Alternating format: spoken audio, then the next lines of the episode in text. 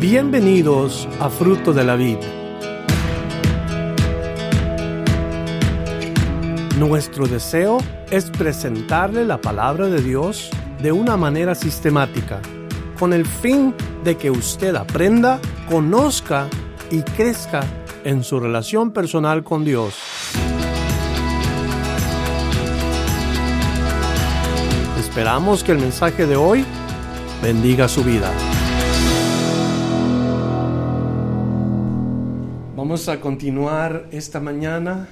Vamos a abrir nuestra Biblia en el libro de los Hechos, en el capítulo 1. Y vamos a ir a través del versículo 1 hasta el 11 en este día.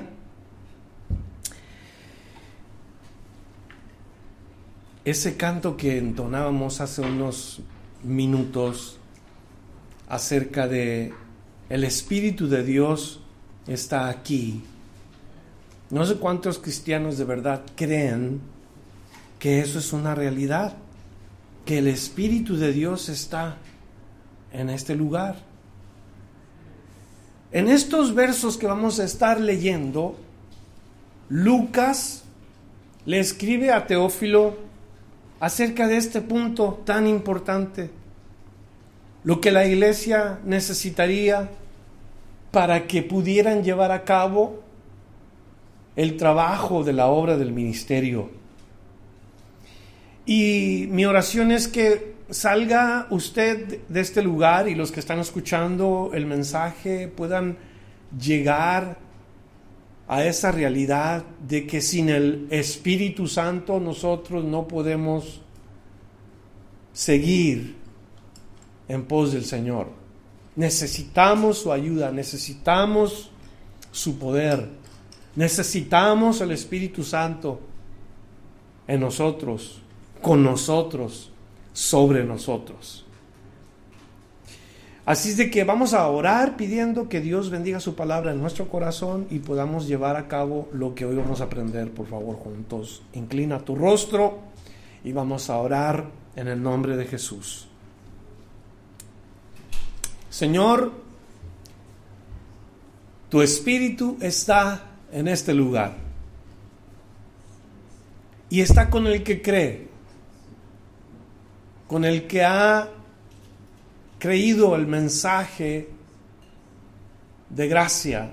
Está el Espíritu de Dios con esta persona. Pero oramos que en esta mañana salgamos de este lugar o donde quiera que nos encontremos y podamos pedir que no solamente el Espíritu esté en nosotros, con nosotros, sino que esté sobre nosotros. Que nos inunde de la cabeza hasta los pies para que vivamos una vida que te agrade en este mundo, Señor. Vivamos una vida que tú puedas un día decir que fue una vida consagrada y integrada. Bendito sea, Señor, por habernos dado tu espíritu. Y pedimos que ahora con esa fuerza, con ese poder, con esa presencia tuya nosotros podamos ir y hacer la obra que tú nos has encomendado. Te damos gracias por esta mañana y pedimos tu bendición sobre tu palabra en el nombre de Jesús. Amén. En el primer tratado nos dice el versículo 1, primer tratado Teófilo hablé acerca de las cosas que Jesús comenzó a hacer y a enseñar hasta el día en que fue recibido arriba. Después de haber dado mandamientos por el Espíritu Santo a los apóstoles que había escogido, a quienes también, después de haber padecido, se presentó vivo con muchas pruebas indubitables, apareciéndoseles durante 40 días y hablándoles acerca del reino de Dios. En esta primera parte de la escritura, del verso 1 al verso 3, solamente como repaso aprendimos la semana pasada que en el versículo 1 Jesús tuvo el interés de hacer y enseñar cosas acerca del reino a sus discípulos. Y los discípulos vieron, y los discípulos observaron al maestro de cercas. Hasta el día en que fue recibido arriba. Ese es el evento que se conoce como la ascensión de Jesús. En Lucas 24 y los versículos 50 al 53, así dice, y lo sacó fuera hasta Betania, y alzando sus manos los bendijo, y aconteció que bendiciéndolos se separó de ellos y fue llevado arriba al cielo. Ellos, después de haberle adorado, volvieron a Jerusalén con gran gozo y estaban siempre en el templo alabando y bendiciendo a Dios. Hasta el día en que fue recibido arriba, ya sabemos, la escritura nos dice arriba a dónde. Y es al lugar de donde vino, el cielo. El día en que Jesús es recibido arriba, le recuerda a los discípulos acerca de una promesa en particular. No es la promesa del Espíritu Santo, esta vino después. Es la promesa de que así como se fue Jesús, así también iba a regresar. En el versículo 11 de este capítulo 1 de Hechos, Hechos 1, verso 11, allí nos dice, este mismo Jesús que ha sido tomado de vosotros al cielo, así vendrá como le habéis visto ir al cielo. ¿Cuántos dan gloria a Dios por eso? Así vendrá como la habéis visto ir al cielo. Gloria a Dios. Que un día Cristo va a aparecer nuevamente. Yo no sé qué sientes en tu corazón cuando escuchas esto, pero la Biblia nos dice que nos animemos unos a otros con estas palabras. ¡Eh, Cristo viene pronto! Cristo va a regresar un día. Y debemos estar contentos y alegres, gozosos, sabiendo de que nuestro Señor un día va a regresar. De verdad. Es motivo que cause gozo en el corazón de los creyentes, los hijos de Dios. Hasta ese día, cuando Cristo es recibido, Jesús todavía tiene el corazón y el amor para decirles, hay una promesa que yo te voy a entregar. ¿Se acuerdan lo que nos dijo el Evangelio de Juan en el capítulo 14, cuando Jesús le está diciendo, hey, yo me voy a ir, pero no estén preocupados, o más bien no sean conmovidos de su corazón. Si ustedes creen en Dios, crean también en mí. En la casa de mi Padre muchas moradas hay, dice el Señor. Voy pues a preparar lugar para que donde yo esté, vosotros también estéis. Y si me fuere, dice, volveré y os tomaré para conmigo. Promesas de Jesús. Para los que creen. ¿Crees en el Señor Jesús? El Señor Jesús te promete que un día va a regresar. Alabamos al Señor por eso. Y nos dice la palabra de Dios que hasta ese día el Señor le dio instrucciones a sus discípulos. Este fue el momento cuando Él parte al cielo. ¿Quiénes son los discípulos? Ellos son llamados los apóstoles y nos dice bien claro aquí los apóstoles que él había escogido. Los apóstoles que Jesús había escogido. A estos que vieron ascender a Jesús primeramente, les llamó apóstoles. El término apóstol significa enviado de el comisionado, pudiéramos decir, y el término fue dado particularmente a aquellos doce hombres que caminaron cerca de Jesús. Hoy en nuestros días hay algunos que dicen que todavía hay apóstoles, que en nuestros días hay esa posición o ese título que solamente uno puede dar, y es el Señor para estos que dicen que todavía hay apóstoles, mi pregunta es, ¿cuántos apóstoles dice la Biblia que hay verdaderamente? Y la Biblia les contesta. Y haga la nota porque Apocalipsis capítulo 21, el versículo 14 nos dice bien claro cuántos apóstoles hay. Apocalipsis 21, verso 14. Y el muro de la ciudad tenía doce cimientos y sobre ellos los doce nombres de los doce apóstoles del Cordero. ¿Cuántos apóstoles? Doce. Bíblicamente hablando, hay doce apóstoles. Y claro, el término se puede aplicar a alguien que es enviado, pero no como un término que indique ser un apóstol directo del Señor. Si hubiera lugar para más apóstoles, en la palabra de Dios nos diría que en la ciudad había 13 o 14 o 50 cimientos, ¿no cree? pero hay doce cimientos.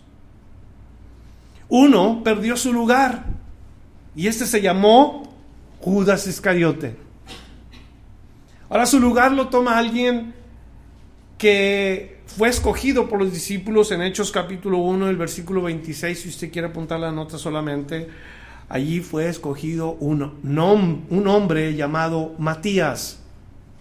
No se nos dice nada de Matías, pero algunos como yo no creemos que Matías era la persona indicada para tomar esa posición. Sin embargo, yo no soy nadie para opinar en esto. Es un sentir que yo tengo. Si yo estoy equivocado, Dios me va a llamar la atención un día.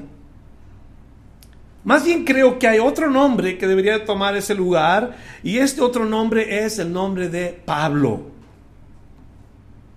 Pablo usó el término apóstol porque así lo quiso el Señor. Por ejemplo, Romanos capítulo 1 y el versículo 1. ¿Cómo leemos allí? Romanos capítulo 1, versículo 1. Pablo, siervo de Jesucristo, llamado a ser apóstol, apartado para el Evangelio de Dios.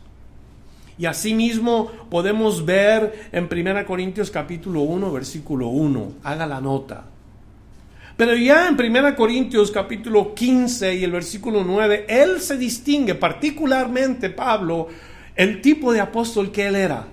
¿Y cómo dice ahí? Porque yo soy el más pequeño de los apóstoles, que no soy digno de ser llamado apóstol.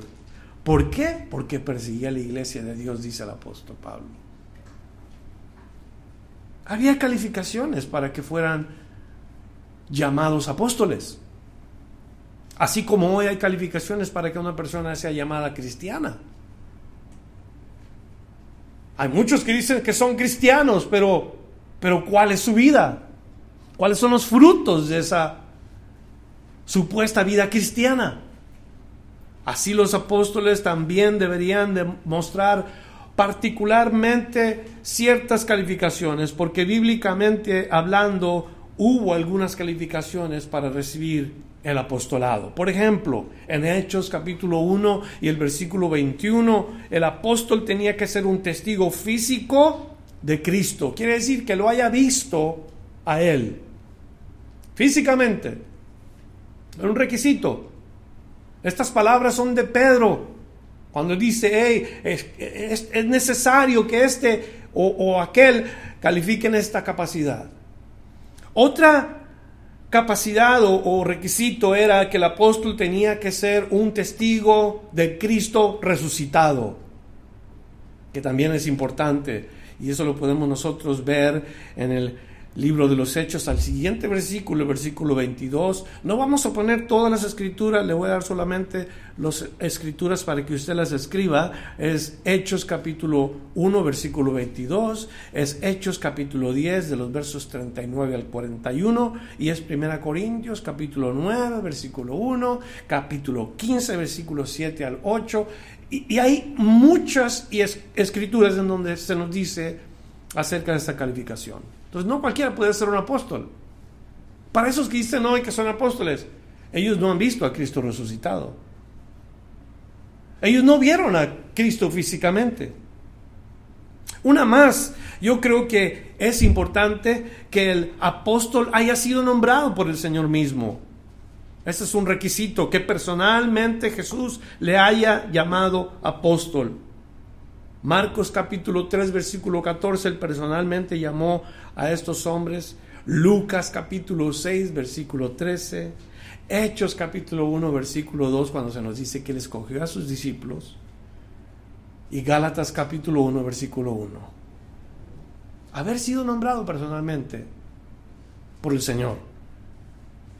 Ahora, el apóstol también tenía que manifestar su apostolado con señales milagrosas. Un día el Señor los llama, le dice, hey, yo los he llamado para que vayan y hagan estas cosas. Mateo capítulo 10, verso 1 y verso 2. Si usted lo lee, se da cuenta que el Señor les dio autoridad sobre espíritus inmundos, les dio autoridad a los apóstoles para sanar. Él les dice esto a ellos personalmente. Y esas son, en realidad, calificaciones importantes que un hombre que se dice ser apóstol debería demostrar. Hay más requisitos, pero con eso es suficiente para poder saber si aquella persona que dice ser apóstol lo es. Cada vez que usted oiga el apóstol tal, tenga cuidado. Si no es de los apóstoles del Señor, tengamos cuidado. A menos que le hayan agregado otra columna a la ciudad. Si no, cuidado. Segundo, vemos nosotros que los apóstoles fueron escogidos no son personas que recibieron el título por haber ido a la escuela. Recuerde algo, la mayoría de los discípulos no tuvieron educación. Entonces el Señor los escogió particularmente. ¿Cómo reciben hoy las personas su llamado? Que dicen que son apóstoles hoy, si el Señor Jesús no los llamó. Yo, en lo personal, no quisiera estar en, los, en el lugar de una persona que se da un título que el Señor no le ha dado. Yo no quisiera estar allí. Porque se va a llegar el día cuando se dan cuenta si yo no quisiera estar en su lugar. Y por eso, cada uno de nosotros, como nos ha llamado el Señor, le vamos a responder a Él. Cada uno daremos cuenta de aquel llamado que Dios nos dio. El verso nos dice bien claro que los apóstoles son escogidos por Jesús.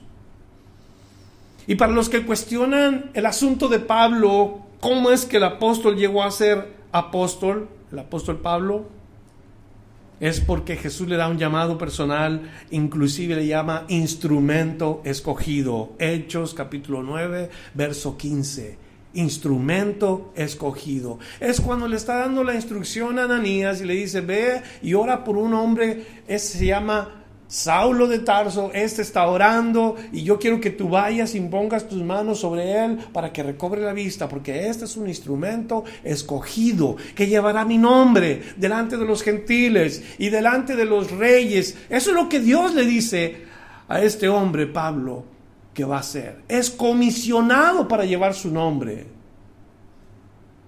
Ahora, una pregunta muy importante.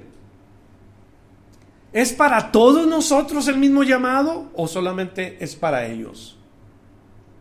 Cuando se habla del apostolado, estoy seguro que podemos concluir, es solamente el apostolado para ellos. Pero el mandato de ir y predicar el Evangelio es para toda la iglesia.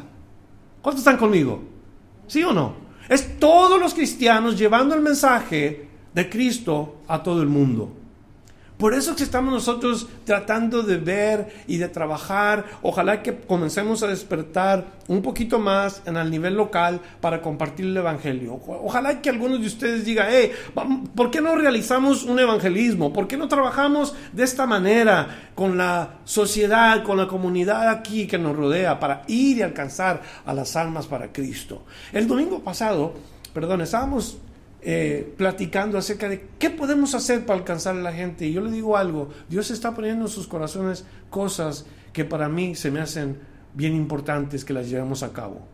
Están aquellos que, que dicen, yo quiero hacer algo para el Señor y ojalá que no esperemos mucho, que lo llevemos a cabo. Porque así como alguien se preocupó por nosotros para que fuéramos salvos, así nosotros debemos de preocuparnos por alguien más para que sean salvos. ¿Sí o no, hermanos? La iglesia que dice, ¿sí o no? Y, ojalá que lo tratemos lo más pronto posible. ¿Cómo es que Jesús se presenta a ellos? Se presenta con muchas pruebas, pruebas que nosotros debemos de también llevar y compartir con la gente. ¿Qué es lo que hizo cuando se les apareció? Pues no se pusieron a comadrear, a ver cuánto estaban las ofertas del Swap a ver cuáles eran las especiales de Walmart. No fue para eso que se les apareció el Señor. ¿Para qué se les apareció el Señor a los discípulos? Particularmente nos dice el versículo, para hablarles acerca del reino de Dios. ¿Cuál es el tema más importante de los cristianos? Jesús, ¿verdad? Jesús dijo, el reino de los cielos se ha acercado a vosotros. ¿Quién es el reino de los cielos? Es Él. Entonces nosotros como cristianos, el punto más importante, el tema más importante que podemos nosotros compartir nosotros juntos y nosotros al mundo es el punto acerca del reino de Dios. Porque para allá vamos. A ver cuántos van para allá. Para allá vamos. Vamos al reino de los cielos. ¿Y qué es el reino de los cielos? A ver, ¿qué es lo que te gusta hacer aquí en este mundo? ¿Qué es lo que más te gozas en hacer en este mundo? A algunos les gusta cantar, a otros les gustan los deportes, a otros les gustan, o sea, no sé qué es lo que más te gusta aquí en este mundo. Pero si Dios pudiera complacerte, oye, qué suave sería que fuéramos al cielo, ¿no? Están los que quieren ir al mar y andar sobre las olas del mar. ¿Cómo se llama eso? ¿Surfeo? ¿Surfeo? Ah, surfing en inglés, surfeo en español, para los que no saben el español. Pero, pero no saben que en el cielo hay un mar. Que hay un mar como de qué? Como de cristal. Imagínense surfear en un mar como de cristal. ¿Será grande el cielo como para correr unas cuantas millas? Ahí tienen todo el cielo para que hagas lo que más te gusta. Ahí estarán los coros de ángeles y, los coros de hombres, o más bien de almas y de espíritus salvados que van a estar adorando al Señor y ahí estarás tú cantando al Señor para siempre. ¿Qué es lo que más te gusta? El Señor dice, yo quiero hablarte acerca del reino de los cielos. Es el mejor lugar para el cristiano, el mejor lugar el Hijo de Dios desea llegar un día allí. Por eso nos esforzamos, por eso tratamos de entrar por el, camino estrecho, por eso empujamos y por eso vamos hacia adelante, por eso tenemos que continuar la carrera que se nos ha presentado delante de nosotros. ¿Cómo dice Pablo que tenemos que correr? Despojándonos de todo peso que nos asedia con relación al pecado. Correr la carrera ligeramente. Ayer mi nuera y algunos, hermana Claudia y muchos otros fueron a las montañas y corrieron una carrera. ¿26 millas? 26 millas. Gloria a Dios por esta gente que dice, hey, ¿sabes qué? 26 millas, yo voy a echar. Pero ¿cómo es mejor correr? ¿Qué tal si para la próxima le decimos a Claudia, oye, llévate encima mi mochila y eh, por favor llévate eh, esto y aquí y allá y que todos le diéramos algo. ¿Podría correr nuestra hermana las 26 millas? ¿Qué dicen ustedes? ¿Mm? No se puede. Tendría uno que despojarse de todo para que ligeramente corran más. La verdad es, digo, llevan unos shorts, una camisa bien delgadita y unos tenis, creo que sin calcetines, yo no sé si pongan o no, pero lo más ligero que se pueda. Y la carrera del cristiano, así se debe de correr. Que nada nos estorbe. Y ese es el camino al cielo, esa es la carrera que va uno llevando hasta el cielo. Entonces, ¿qué es el reino? ¿Y qué no es el reino? Romanos 14, versículo 17. ¿Qué es el reino y qué no es el reino? Primero nos dice qué no es el reino y luego nos dice qué es el reino esta escritura. Romanos 14, verso 17, porque el reino de Dios no es comida ni bebida. ¿Es buena noticia o mala noticia? Depende, ¿verdad? ¿Qué es? Sino justicia, paz y gozo en el Espíritu ¿qué? Santo. ¿Cuál es el tema para hoy? Esa va a ser la conclusión del tema de hoy, el Espíritu Santo. Si no estamos escuchando hoy más que con la carne, yo te ruego que hagas algo. Ora en este momento y que el Señor ponga en tu corazón el deseo de escuchar con el Espíritu para que el Espíritu de Dios se manifieste en tu vida.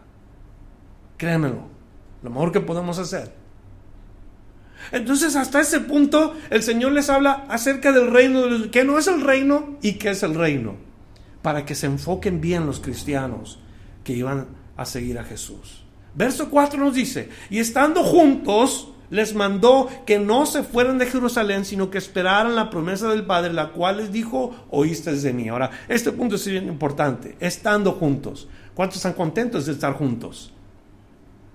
¿Nadie? ¿No? ¿No le da gusto ver a su hermano a su hermana en Cristo? ¿Mm? Es, es un punto bien necesario que la iglesia se esté recordando. Porque dígame si es bendición o no. Estar juntos en este lugar como hermanos. En armonía. La iglesia debe ser como una orquesta. En donde el baterista y el bajista y el guitarrista y el de la arpa y el del tambor, todos juntos estamos organizando la orquesta armoniosa del Señor Jesús, que cuando el Señor nos oye, dice, ah, qué hermosa música. Que cuando Dios nos ve y nos ve que la mano y el brazo y el pie y todo trabaja juntos, dice, qué hermoso cuerpo. Qué bien funciona el cuerpo de Cristo. Y esa es en realidad la idea, eh, la intención, la idea de cuando el Señor quiere que estemos juntos. Y aquí estando junto a ellos, les dijo algo importante y que bueno y necesario es que estemos los hermanos juntos en armonía. Una de las características de la iglesia es que estaban juntos. No había división, no había pleitos, no había envidias, era una casa de hermanos en donde se trataron con amor. Era un ejemplo para la sociedad, el primer grupo de cristianos en donde se veía el amor, se veía la gracia de Dios que abundaba, se veía eh, unidad. Pero hoy que tenemos en la iglesia, después de años y años y años, los cristianos se están mordiendo, se gritan unos a otros, se pelean, son mal ejemplo. La gente no quiere saber de algunas iglesias porque hay división y hay pleitos. óigame, mi madre solía decir, cuando en mi casa nos peleábamos, ¿alguien se peleaba en su casa con sus hermanos? ¿Mm? Se va a identificar con con lo que le voy a decir. Quizás no le decían a usted así, pero mi madre solía decir, cuando yo me peleaba con mi hermano, la próxima vez le voy a poner cebo con sal en la espalda a tu hermano para que se la lamas. A ver si así lo tratas bien. ¿Qué le parece? La pura idea de lamer la espalda de mi hermano con cebo y sal era repugnante y mejor, ¿verdad? Pero la idea que ella nos trató de decir es que entre los hermanos, entre los de casa, nos debemos de tratar bien. ¿Cuántos están conmigo? Debemos de tratarnos bien. Nos da el testimonio de, de si Dios pide esto, entonces debemos de seguirlo y debemos de llevarlo a la práctica. Dios nos dice en Gálatas capítulo 5 versículos 14 y 15 a los que son cristianos. ¿Cuántos cristianos? Sea, sea por favor interactivo conmigo. ¿Cuántos cristianos hay? Bueno, muy bien, qué bueno. Ya me estaba asustando, dije, tengo que empezar con la predica del Evangelio otra vez. No, a usted y a mí me dice, verso 14, porque toda la ley en esta sola se cumple. ¿En cuál? Amarás a tu prójimo como a ti mismo. El verso 15 nos agrega, pero si os mordéis y os coméis unos a otros, mirad que también no os consumáis unos a otros. Y, lo que a veces se escucha en algunos ministerios o congregaciones de que el ministro de la alabanza no se lleva bien con el ministro de los ujires y la, la fulanita de tal se peleó con fulanita de tal y en la iglesia hay puros pleitos. ¿Qué es eso? No debe de ser así. Dios nos dice, tengan cuidado, porque se van a consumir unos a otros de esta manera. ¿Por qué se van a consumir unos a otros de esta manera? Porque están dando un ejemplo de que no son hijos de Dios. Y si es algo que se practica y no hay arrepentimiento, Dios dice que ese pecado es castigado por el Señor. Él no quiere una iglesia que lo represente mal. Quiere una iglesia llena del Espíritu de Dios donde se puede mantener el vínculo de la unidad en el Espíritu. ¿Me comprende? ¿Me escucha? La, la unidad del Espíritu. Pero donde hay envidia, celos, pleitos, acusaciones, donde hay que dijo tal cosa, dijo la otra, eh, ahí Dios no se puede mover porque el Espíritu de Dios está siendo entristado. o contristado, no hay mover del Espíritu. ¿Qué les dice Jesús en este versículo? Les dice, no salgan de Jerusalén. dice que bueno el Señor. Se preocupa por nosotros, el Señor. El Señor Jesús se preocupa por los de casa, porque el Señor Jesús es de Jerusalén en el sentido físico. Él es de ahí, es de casa. Y dice, yo quiero que primeramente ustedes trabajen en casa. La prédica del Evangelio comienza, dígalo conmigo, otra vez, en casa. A veces estoy pensando planear un evangelismo en tal ciudad, pero en mi casa todavía no han oído del Evangelio. Jerusalén representa casa. Cuando yo me convertí, Dios puso en mi corazón que la primera oportunidad que tuviera le compartiera el Evangelio a los de mi casa. Y lo hice. Para la gloria de Dios, hoy hay cristianos en mi casa, hermanos, hermanas, sobrinos, sobrinas, o sea, hay varios que están ahora porque recibieron el mensaje de la palabra. Pero casa es primero, casa debe de ser primero. Eso es lo que Jesús les dice, estén en Jerusalén hasta que hayan sido investidos con poder. Casa. Tenían que esperar, porque les dice, sino que esperasen la promesa del Padre, la cual dijo, oíste de mí. Y esa promesa es la promesa de lo que hemos estado hablando esta mañana, desde el principio. Qué bueno que el Espíritu de Dios está aquí. Qué bueno que la iglesia manifiesta el Espíritu de Dios, la llenura del Espíritu de Dios. El Señor dijo que la promesa no es el Hijo, en realidad. Esa es profecía del Hijo. Vino el Hijo y vivió entre los hombres, les enseñó el camino a la vida eterna, pero no es la promesa del Padre. La promesa del Padre es la que Jesús les dice a los discípulos. Juan capítulo 14 y el versículo 12 les dice, de cierto, de cierto os digo que el que cree en mí, las obras que yo hago, Él las hará también y aún mayor hará porque yo voy al Padre. Cuando Cristo regresa, al mismo tiempo les dice en Juan 14 y el versículo 18, no os dejaré huérfanos. Cuando Cristo se va, les promete, no los voy a dejar huérfanos. Y luego les dice, vendré a vosotros. ¿Cómo iba a venir a ellos? Juan 14, 16. Y yo rogaré al Padre y os dará otro consolador para que esté con vosotros para siempre. Y en otra escritura, no recuerdo exactamente, no la, no la busqué, pero me viene a la mente cuando dice, y les daré otro como yo. Otro como yo. Y ese es el Espíritu Santo, el Espíritu de Dios. ¿Cuántos quieren el Espíritu de Dios? A la iglesia no se nos puede olvidar que una de las cosas que hizo Dios en la iglesia primitiva es moverse en los discípulos o a través de los discípulos por medio del Espíritu Santo. No se puede olvidar. ¿Y cuántas iglesias no predican el Evangelio pero sin el Espíritu Santo? ¿Cuántas?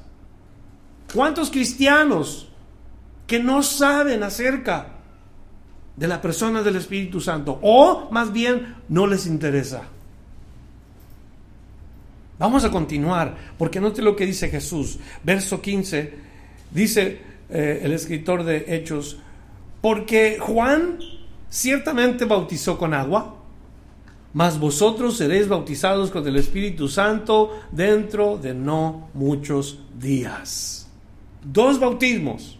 El primero es bautismo del agua. El segundo es bautismo del Espíritu. ¿Los cristianos creemos en dos bautismos? Definitivamente que los cristianos necesitamos, no solamente creemos, necesitamos el bautismo de las aguas y necesitamos el bautismo del Espíritu de Dios. ¿Estamos de acuerdo? Vamos a ir por partes. El bautismo del agua. El bautismo del agua Quiere decir un bautismo que significa arrepentimiento. Era una demostración externa. Después que Jesús llega, los discípulos de Juan ya comienzan a seguir al que había de venir. O sea, Juan deja que sus discípulos vayan, entre esos está Andrés y otros discípulos que fueron bautizados por Juan. O sea, ellos conocieron el bautismo del agua y este bautismo se lleva a cabo por obediencia a la palabra de Dios, con una fe sincera, deseando de verdad unirse a Cristo en la vida, caminando con Él el resto de sus días. ¿Estamos de acuerdo? Representa el bautismo del agua dos cosas, la muerte y la resurrección. Ahí nos identificamos todos los que nos hemos bautizado en las aguas, en la muerte y luego en la resurrección con el Señor. Pero hay algo que sucede con los que de verdad quieren unirse y de los que de verdad quieren caminar con el Señor. Hay algo que sucede que, que todos los cristianos experimentamos y es el deseo de servir, el deseo de hacer algo para Él. Él nos perdonó, Él nos dio su espíritu, Él nos dio, y Él, y él nos llena de tantos favores, ¿cierto o no? Entonces crece en nosotros algo bien real y bien sincero. Yo quiero servir al Señor. ¿Qué hace el Señor? Nos impulsa a quererle servir. Pero una noticia, no podemos servirle solamente porque sí. No tenemos poder en nosotros para servirle. Podemos ser impulsados a quererle servir, pero nada más. La única manera de poder servirle el resto de nuestros días es con la llenura del Espíritu Santo. No hay otra manera de servir al Señor. Que seamos llenos del poder del Espíritu Santo. Ese es el segundo bautismo del cual dice dentro de mucho de no muchos días vosotros seréis bautizados. Específicamente, Jesús les dijo, viene un día cuando ustedes van a recibir algo que no es de ustedes.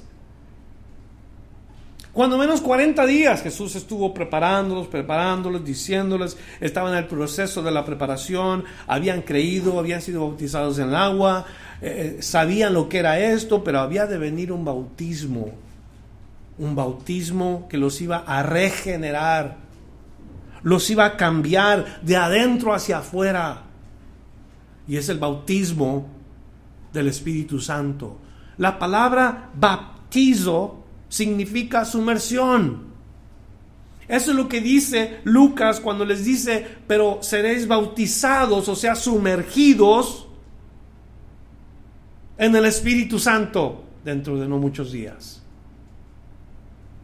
Por eso por las palabras que encontramos en la Biblia, cuando ya las, las entendemos y decimos sumergidos en el Espíritu, no es lo mismo que, que alguien venga y te dé una rociada con agua, como lo hacen con los bebés.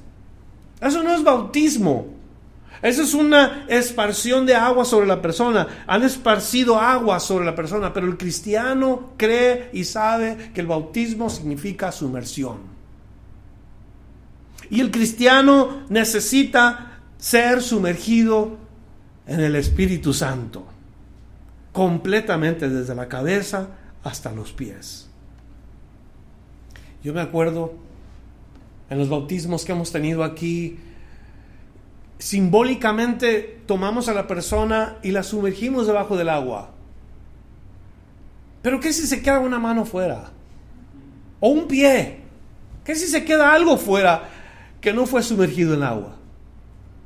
Si fuéramos supersticiosos diríamos, a ah, esta persona va a pecar con la mano, si es que la mano no se metió toda.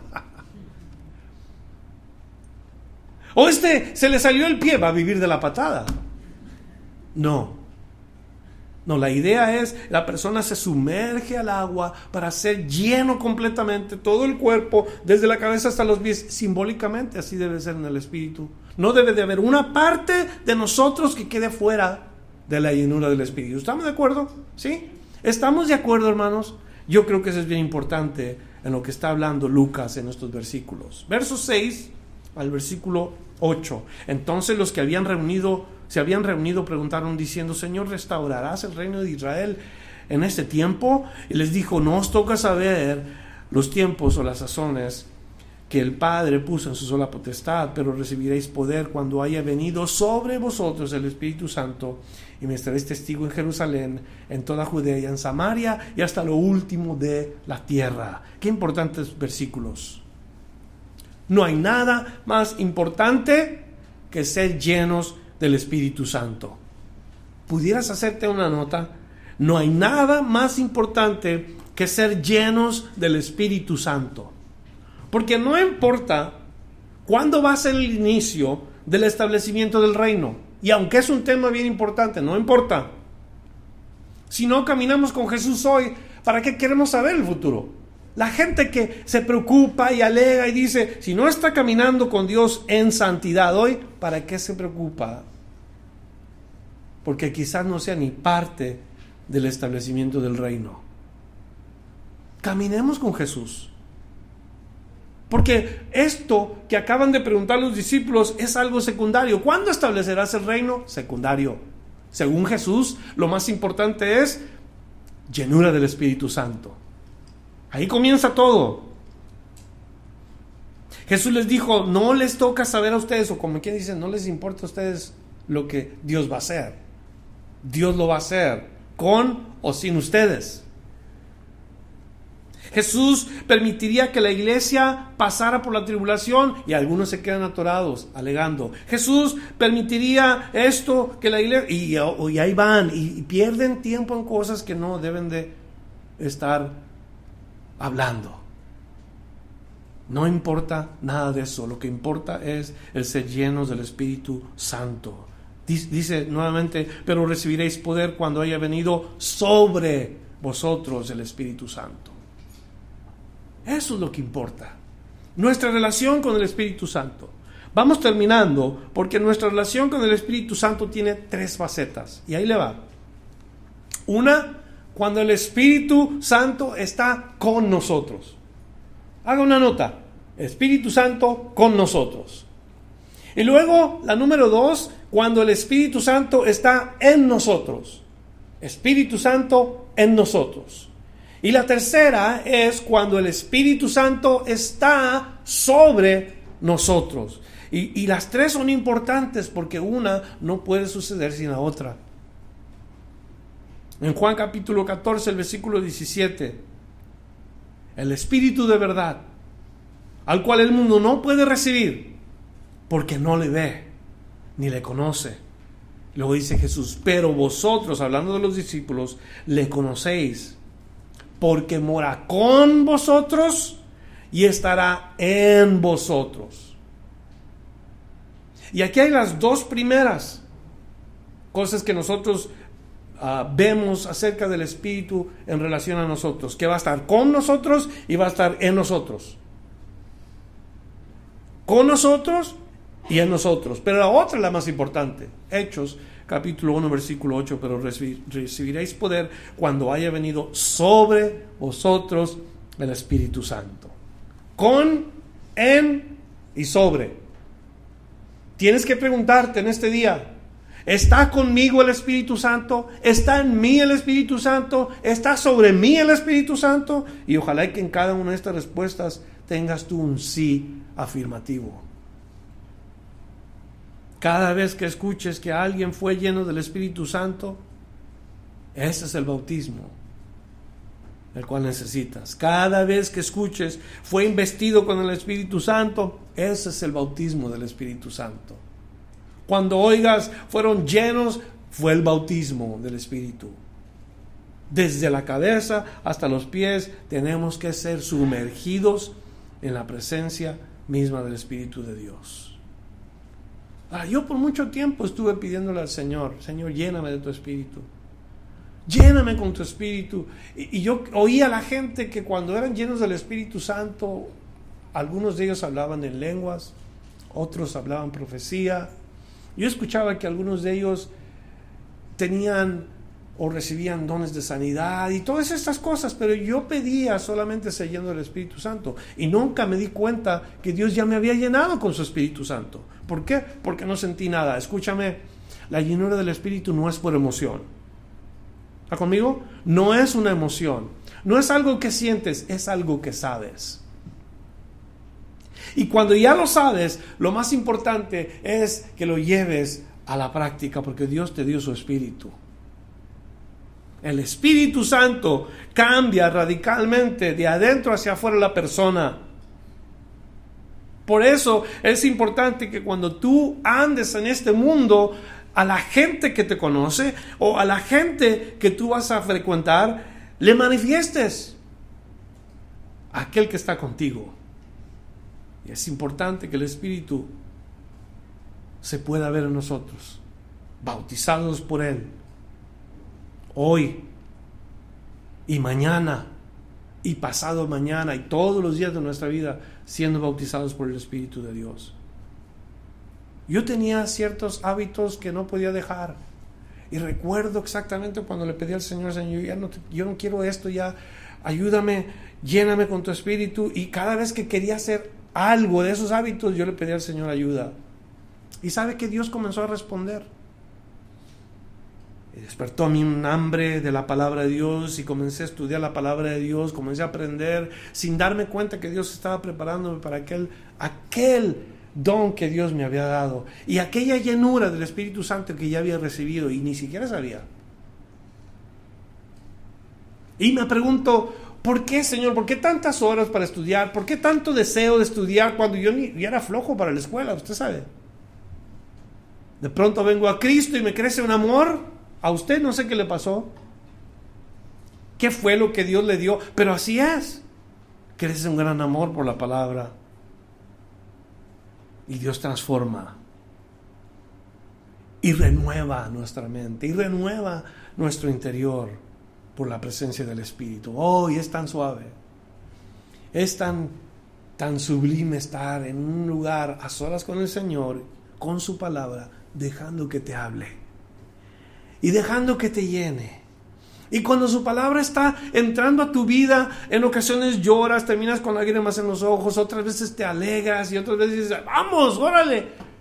Porque así es la palabra de Dios y el Espíritu trabajando en tu vida versos 9 al 11, y habiendo dicho estas cosas, viéndolo ellos, fue alzado y lo recibió una nube que lo ocultó de sus ojos, y estando ellos con los ojos puestos en el cielo, entre tanto que él se iba, y aquí se pusieron junto a ellos dos varones con vestiduras blancas, los cuales también le dijeron, varones galileos, ¿por qué estáis mirando al cielo? Este mismo Jesús que ha sido tomado de vosotros al cielo, así vendrá. A ver, dígalo conmigo, así vendrá como le habéis visto ir al cielo. Así vendrá como lo habéis visto ir al cielo. Eso significa que nosotros los cristianos tenemos una promesa y deberíamos de estar practicando regularmente esto. ¿Cómo debemos estar nosotros? Colosenses capítulo 3, versos 1 y 2. Si pues habéis resucitado con Cristo, buscad las cosas de arriba. ¿Cómo busca las cosas de arriba, hermano, hermana? ¿Cómo busca las cosas de arriba? Vamos a decir que alguien te dice, mira hacia arriba y encontrarás lo que andas buscando. ¿Cómo miramos nosotros hacia arriba? ¿Qué hacemos físicamente? Alzamos la cabeza, ¿sí o no? Alzamos nuestro rostro para mirar hacia arriba. A veces decimos a nuestros hijos, ve búscame esto, está arriba de tal cosa, y nuestros hijos andan, pero con los ojos para abajo. No, no, no, mira hacia arriba, hacia arriba, allá arriba. Y el niño está así, pero no levanta la cara. ¿ah? Hay que levantar el rostro cuando Dios nos dice, levanta los ojos, mira hacia arriba. ¿Por qué nos dice eso el Señor? Buscar las cosas de arriba donde está quién? Cristo. ¿Dónde está Cristo? Sentado a la diestra de Dios. ¿Sabes por qué nos pide la palabra de Dios eso? Porque un día de ahí Él regresa por su iglesia. ¿Cuánto es la gloria de Dios? un día Él regresa por su iglesia. Luego nos dice el verso 2, poner la mira en las cosas de arriba, no en las de la tierra. No en las de la tierra. Y así es como termina el Evangelio de Lucas, si, si queremos regresar. Pero no estamos en Lucas, estamos en Hecho. Y mi oración, que tus ojos, mis ojos, estén firmes en Él, no en el hombre, porque el hombre falla, el hombre peca, Jesús no. Pon tus ojos en el Señor Ya muchos nos han ofendido, ya muchos han vivido fuera de lugar, muchos han pecado. Déjalos que sigan con su pecado, tú pon tus ojos en Cristo. Si el hombre pecador persiste en pecar, tú no. Tú sigues a Jesús y tú amas a Jesús sirviéndole. Porque un día regresa por ti, aleluya. Un día regresa por ti. En Juan 4, 14, versos 1 al 3, terminamos. No se turbe vuestro corazón, hermano. No pueden ser movidos de ese sentir. Estar temerosos, estar preocupados. Jesús dice, no estén turbados vuestros interiores. No se turbe vuestro corazón. ¿Creéis en Dios? Creed también en mí. En la casa de mi Padre muchas moradas hay. Si así no fuera, yo lo hubiera dicho, voy pues a preparar lugar para vosotros, los que creen, los que le esperan. Y si me fuere y os prepararé el lugar, vendré otra vez. Y os tomaré a mí mismo, para que donde yo estoy, vosotros también estéis. Y eso nos dice el Señor. Lo que hace el Espíritu Santo en un creyente es que lo llena de tal manera que su expectativa está en aquel que va de regresar aquel que va a volver un día. Eso es lo que hace el Espíritu de Dios. Cuando tú no estás lleno del Espíritu de Dios, vas a estar lleno de algo más. Y eso que está llenando tu vida, tu corazón, te va a entretener en este mundo, te va a mantener aquí. Pero cuando tú estás pidiendo la llenura del Espíritu de Dios, tu mirada, tu esperanza y todo lo que tú eres va a estar ahí arriba. Que un día se cumple. Todo se acaba en este mundo todo termina. Y un día nosotros vamos a dejar este lugar. Un día. No habrá más de las cosas que conocemos en este mundo. Vamos a estar en, un, en una atmósfera o en una esfera completamente diferente. Todo lo que aprendimos aquí, todo lo que vivimos aquí se acabó. Y por eso te digo yo, pide la llenura del Espíritu de Dios para que tu vida de verdad glorifique al Señor. Dice que quiero orar por ti en esta mañana. Quizás tú no conoces a Cristo. Y a lo mejor estás esperando servir a Dios. Tienes un buen deseo. Tienes un, una, un, deseo de, de hacer algo para Él. No vas a poder. De verdad, te lo digo, no puedes servir al Señor a menos que el Espíritu Santo te capacite y te llene para ese servicio. Yo quiero orar que esta mañana aquellos que aún no conocen a Cristo vengan a los pies del Señor, confiesen su pecado y, entren a esa relación personal con el Salvador. A partir de esa relación personal con el Salvador, Dios va a hacer su obra en ti, te va a cambiar, te va a transformar, te va a llenar con su espíritu y serás una nueva criatura. Vamos a orar, por favor, juntos. Si tú que estás escuchándome, quiero hacerte esa invitación para que aceptes la salvación que Dios te da. Gratuita. Tú no tienes que hacer nada, solamente tienes que aceptar el regalo de Dios. El regalo de Dios es su Hijo Jesucristo, que murió en la cruz para salvarte. Si tú eres esta persona, solamente dile al Señor Jesús, Señor Jesús, ven a mi corazón. Lléname de ti, llena mi vida y cámbiame. Quiero ser una criatura nueva. Quiero que tú me perdones, me limpies, me restaures, me sanes. Yo quiero ser salvo. Y si tú vienes al Señor con un corazón contrito y humillado, Él dice, a un corazón contrito y humillado, yo no rechazo. Cuando hagas esta oración, pide al Señor que te llene con su espíritu y el Señor lo hará y vas a ser un instrumento escogido exactamente como Dios le dijo a Pablo. Y harás cosas que nunca imaginaste. Llevarás el mensaje por ese impulso que ahora tienes en tu corazón.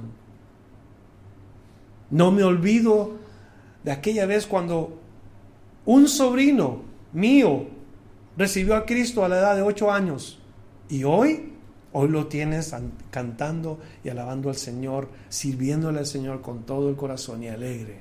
Eso es lo que Dios hace. Padre, yo te ruego que mantengas a todos estos tus hijos en el hueco de tu mano, que continúes llenándonos a todos con la presencia del Espíritu Santo, con el poder transformador del Espíritu Santo, todos los días de nuestra vida. Que tú, Señor, hagas, eh, no solamente pongas el deseo de que nosotros personalmente vayamos a la palabra, sino que vayamos a aquella gente que necesita a Jesús. Te ruego, Padre, que en esta iglesia, por todos los medios que has puesto a utilizar, alcancemos a muchas almas. Sobre todo los perdidos, sobre todo los que no tienen esperanza, los angustiados, los que piensan que todo se ha acabado. Señor, ayúdanos a hacer una luz para ellos, alumbrar su camino. Con tu palabra, Señor. Así es de que si tú eres esta persona, invita a Cristo a tu corazón y dile, ven Señor Jesús a mi vida, cámbiame, transfórmame y lléname con tu espíritu. Hoy te acepto yo, en el nombre de Jesús. Amén. Para usted que está aquí, ¿qué tanto has pedido la llenura del Espíritu Santo? Y yo te hago no un reto, sino te hago un recordatorio. Los cristianos no podemos solamente haber sido llenados una sola vez por el Espíritu de Dios. Dios quiere que constantemente pidamos la llenura del Espíritu Santo. Para muchas o por muchas razones. Una de esas, la más importante, es para que tu vida sea de agrado al Señor. La otra es para que Dios continúe usándote como un instrumento. Así es de que esa es mi oración para que tú continúes pidiendo la llenura del Espíritu. Vamos a ponernos de pie, por favor.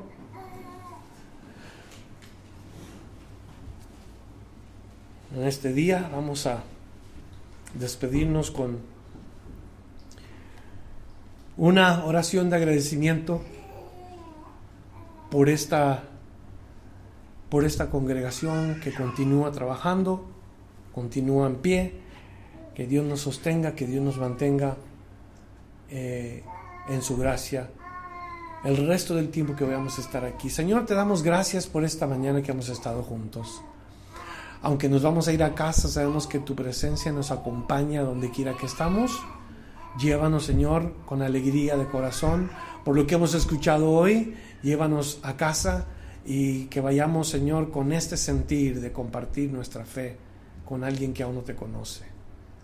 Te doy gracias por cada persona que llegó a este lugar, que este mensaje se lo puedan compartir a alguien, algún ser querido, y también puedan ser usados como instrumentos usando esta palabra. Gracias pues te damos en el nombre de Jesús y todo es para la gloria y la honra de tu nombre. Oramos juntos en el nombre de Jesús. Amén. Gracias por escuchar la enseñanza de hoy. Visítenos en frutodelavid.com para escuchar más mensajes, para obtener las notas del estudio y para comunicarse con nosotros. Que Dios le bendiga abundantemente.